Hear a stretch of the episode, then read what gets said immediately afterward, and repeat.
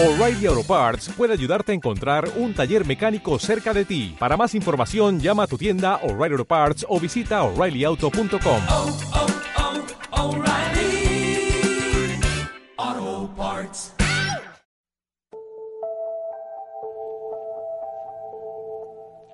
Sanoma City. Los gemelos reparadores.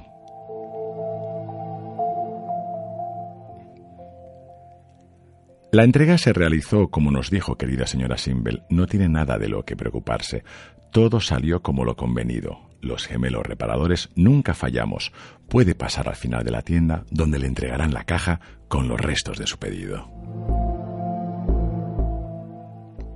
Eso es lo que le había dicho Blas mientras apoyaba las dos manos regordetas en la barra del mostrador, después de repasar su calva y mientras Miguel empujaba la montura de sus gafas plateadas hacia su frente, desplegando una sonrisa complaciente y satisfecha.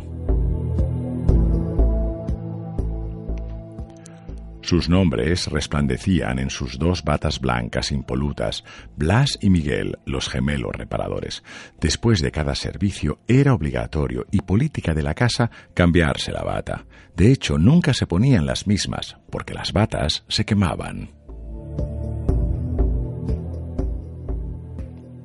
Todo había salido como la señora Simbel había descrito en su pedido gordo, con granos, cuello ancho y con mal genio, vendrá enfadado porque el aparato de radio de la marca Sanoma Radio Spots no funciona.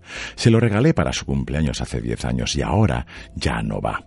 Le diré que ustedes me prometieron que lo arreglarían y no lo han hecho. Y recuerden, la contraseña es pilas gordas. Ah, y su nombre es Carlos Hans. Y así había sido. Había ocurrido apenas hacía media hora. Su marido, en teoría, había entrado en la tienda de los gemelos reparadores con su radio en mano buscando justicia. Doña Elvira Simbel se iba a personar a las cuatro y treinta y siete, tal y como le había repetido tres veces Miguel, uno de los dos gemelos reparadores, dos días antes. La recogida tiene que ser a las cuatro y treinta y siete, doña Elvira. Aquí el tiempo lo es todo. Somos sumamente metódicos, así que por favor no nos haga perder el tiempo. Su voz había sonado hueca en el teléfono, pero también le dio seguridad y, ¿por qué no? Algo de paz, una paz que hacía tiempo que había olvidado. Por eso llevaba esperando escondida en ese callejón del suroeste de Sanoma siete minutos, a unos escasos metros de la tienda, y pensó en Giotto, el hermano de Carlos, que había llegado hacía pocos meses de sus viajes fuera de Sanoma. Él sí la entendía. Carlos invitó a su hermano a dormir en la habitación al final del pequeño piso del que disponía la familia. Dormía en la habitación del final del pasillo, en un colchón individual pegado al suelo. Casi siempre tenía la puerta cerrada y se pasaba las noches dibujando paisajes que salían de sus recuerdos. Giotto se parecía mucho al que fuera su marido, no al animal de ahora, y claro, a ella se le había despertado esa dormida curiosidad femenina, ese apetito que llevaba muerto hacía años por el asco a los hombres que su marido y su jefe le habían hecho sentir. Ella creía que Giotto era diferente porque la tocaba y la hacía suya de forma muy especial, como nunca antes se lo habían hecho.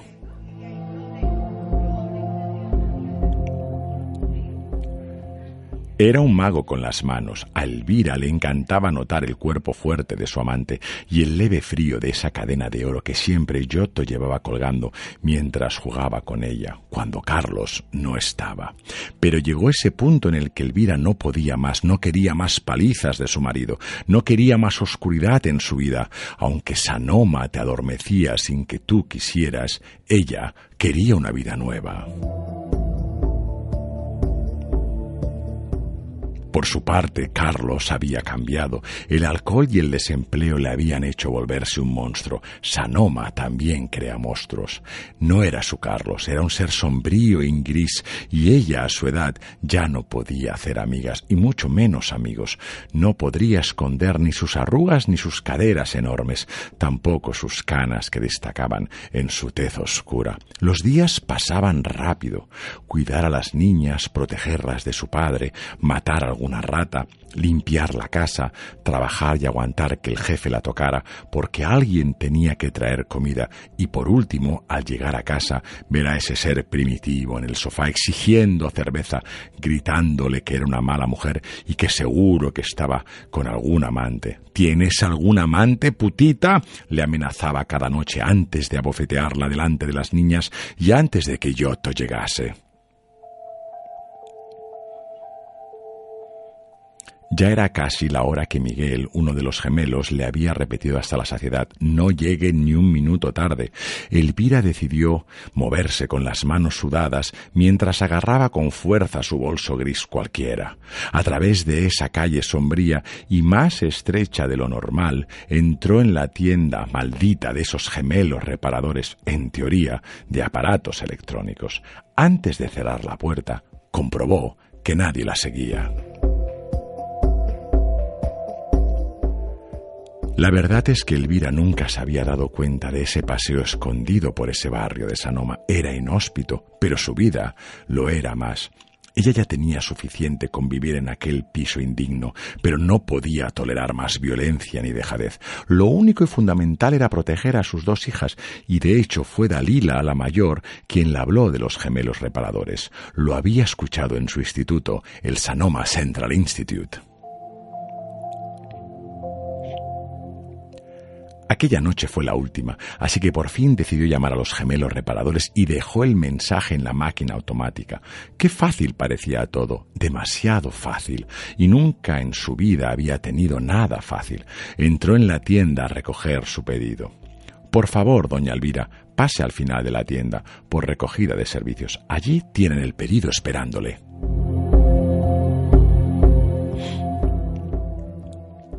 ¿Y ya está? Le habían dicho que era muy fácil, pero tanto no. Le temblaban las piernas y aunque Blas la miraba hierático, no se podía creer que ya se había acabado. Toda la tienda empezó a girar en torno a ella, una mezcla de alegría y felicidad, liberarse de esa carga que el mismo demonio le había enviado. ¡Qué placer! Y gratis, y sin la policía del amor de Sanoma detrás de ella prosiguió por el pasadizo de la moqueta roja, iluminado con fluorescentes blancos, mientras Miguel asentía con la cabeza y corría la cortina violeta.